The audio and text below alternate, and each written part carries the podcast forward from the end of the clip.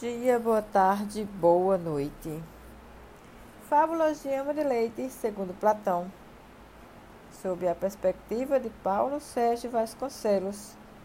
Esta é a parte 2 do nosso projeto de contar oralmente mitos gregos para que passe de uma geração a outra. A soberania de Zeus e sua esposa Hera. De Urano e Geia nasceram vários filhos, dentre eles Cronos, um dos titãs, que um dia, tomando o poder sobre o céu, tornou-se o Deus Supremo. Cronos se casou com Reia. Entretanto, haviam predito ao novo soberano que ele haveria de ser destronado como Urano, e também pelo próprio filho.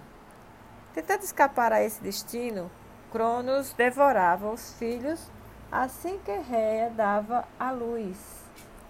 Um dia, a mãe, não suportando mais essa situação, fugiu, grávida, para a ilha de Creta e ali gerou Zeus.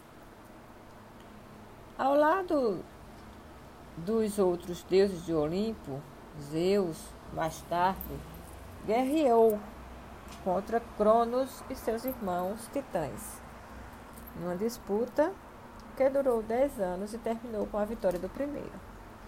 A terra furiosa, por Zeus ter precipitado os titãs dos infernos, mandou contra eles seus terríveis filhos, os gigantes.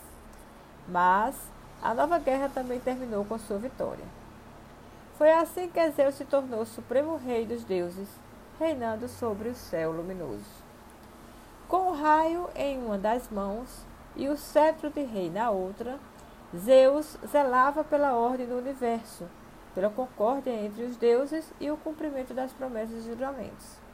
Era o soberano do céu, como Poseidon era o deus do mar e Hades o das regiões infernais.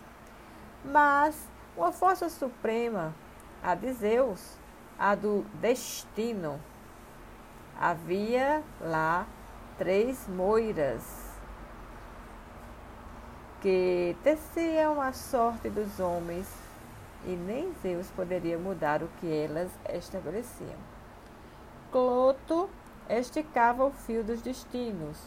Lácases o colocava no fuso da roca e Atropos o cortava determinando a duração de cada vida humana de acordo com o tamanho do pedaço do fio.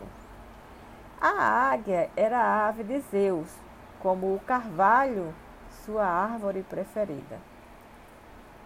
Era irmã e esposa de Zeus, deusa do casamento, morria de ciúmes diante das infidelidades constantes do marido. De fato, ele não hesitava em recorrer a todos os meios para obter o amor das mortais por cuja beleza se apaixonava. Não podendo enfrentar o supremo rei dos deuses, a cólera da deusa se voltava contra as suas rivais e os filhos que Zeus tinha com elas. Foi por causa de Hera que o herói Hércules teve de passar por doze terríveis tarefas. Um dia, quando ele navegava de volta para casa, vindo de Troia, Hera provocou no mar uma tempestade espantosa. Zeus, porém, castigou-a por isso. Prendeu-a com uma corrente de ouro, amarrada de cabeça aos pés, de cabeça para baixo, do alto de uma nuvem, com uma bigorna em cada pé. Zeu, é, seu filho Hefesto o deus ferreiro, libertou-a, provocando a cólera de Zeus, que o precipitou do alto do céu. Foi nessa ocasião, dizem, que Hefesto ficou coxo para sempre. Com o nome de Juno, em Roma, a deusa era a protetora das mulheres, que a invocavam durante o parto. Assim, como todo homem tinha uma espécie de anjo da guarda chamada Gênio. Toda mulher tinha sua Juno para protegê-la. No dia de seu aniversário, os romanos celebravam essas criaturas divinas. Você já parou para pensar nos nomes dos meses do, do ano? Junho vem de Juno, mês consagrado à deusa. Era este o mês preferido para o casamento na antiga Roma, mais ou menos como o mês de maio no Brasil. Em inglês, esse mês se chama June, nome que lembra mais de perto o da poderosa esposa do Pai dos Deuses. A era estavam consagrados o pavão e a vaca. Gratidão por nos ouvir. Conte este mito para outra pessoa. Vamos mitologizar.